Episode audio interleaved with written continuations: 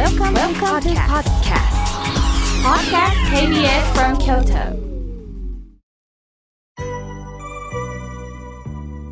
さあ、ここからは皆様方からたくさんのメッセージをいただきましたので紹介させていただきます。まずはじめに、東大阪市の道代さんより、えーおはがきをいただきました。えー先日トイレが故障したんです。今までスイッチポーンで流せてたのが故障したとなったら、やれやれ。本当に今まで水、電気、様々なおかげで生きてたということ、身にしみましたとのことです。本当そうですよね。壊れてみて当たり前と思ったことが当たり前じゃない。人間関係もそうですよね。いつもしてもらってるのが当たり前と思ってたのが、その人が病気、または何かでしてもらえなくなった時には、そうか、今までこういうことに私はなんか鈍感になってたなということに気づくんですよね。仏さんは甘いこと、私たちに良いことも辛いことも与えてくれて、人生に深みを与えてくれるんだなと思いました。道代さん、トイレ治りましたか？また教えてくださいね。続いての方です。大阪市の鶴見区より、ありがとうございます。ラジオネームパンジューさんです。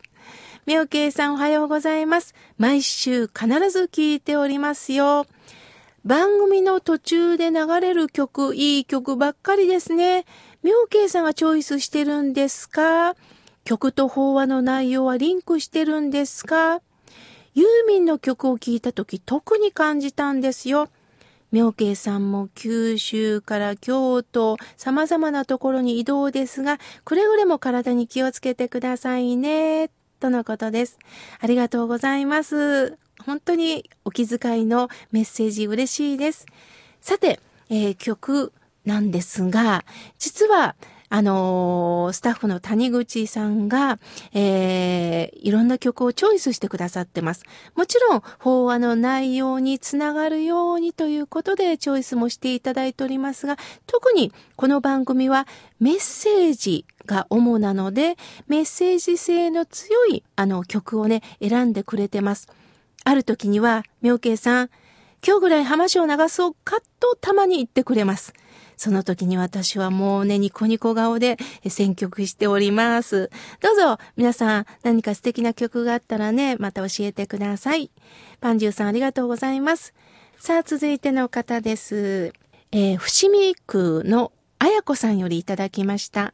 妙慶さん、私は死ぬまで勉強なんだなと思ってます。特に、いがみ合うより拝み合う。これは心に残りました。井村さんのこの放送がずっと続きますように、心から笑顔になる日を送れる。この番組が本当に楽しみです。生きがいです。とのことです。ああ、ここまで言っていただきまして、本当に生きがいからやりがいに私変わりました。言葉ってね、本当にあったかく伝わるんだなということをね、感じました。ありがとうございます。さあ、続いての方です。えー、メールをいただきました。パルちゃんさん、滋賀県よりお寄せいただきました。ありがとうございます。いつも番組を聞いて励まされます。忙しいお体でしょう。妙慶さん、体に気をつけて、これからもよろしくお願いいたします。あなた様の存在に支えられている人間がここにいるということを知ってもらいたい。そう思ってメールを送りましたとのことです。ああ、この言葉にも私ジーンときました。なんか私、またスタッフのメンバー、そして井村屋さんが本当に喜んでくださるんではないかなと思います。井村屋さんいつも良い商品、そしてみんなの体に良い商品を届けたいとおっしゃってます。すると、良いものを食べると、心までも良い気持ちになるんですよね。体と心ってつながってます。それがこの番組なのかなと思っております。パルちゃんさん、どうぞこれからも一緒にこの番組を支えていただきたいと思います。ありがとうございます。さあ、続いての方です。てるみーさん、いつもありがとうございます。みょうけいさん、朝晩めっきり肌寒くなりましたね。お元気ですか？妙慶さんの身になる、ためになる、そして教養、たくさんいただきます。ありがとうございます。とのことです。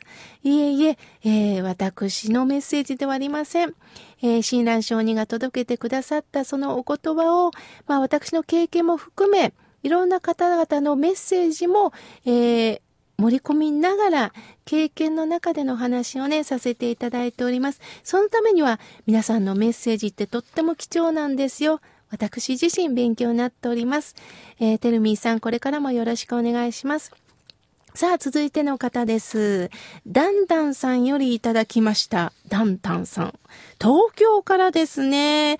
ありがとうございます。妙慶さん。先日、姉が離婚したんです。40年間苦労ばかりの結婚生活でした。姉を見ていると、いつもいつも苦労してるんだなぁと思いながら、その姿を見ることしかできません。よくぞここまで我慢したんだなぁと思っています。苦労は人を強くするものだと姉を見て感じました。ああ、そうですか。お姉さんのこの40年間の結婚生活の中で決断をなさったんですね。もうこれでいいんだとお姉さんは思われたんだと思います。人生にはいろんな生き方があると思います。もちろんご縁があって結婚して、そして夫婦、また子供さんに恵まれ、大家族の中で過ごす人もいれば、やはりその中でいることがしんどい。これ以上もう私らしく生きられないという人もいます。そういう方たちはもう一つの人生を私は歩んでいいと思ってます。もう体がもうついていけないということなんですよね。そしてなかなか結婚の具合に会えなかったという方もいます。世間では結婚してる人してない人と見るかもしれませんが、これが私の人生なんだとうなずいた時に、もうそれはあなたの深い味わいとなって歴史を作っていくと思います。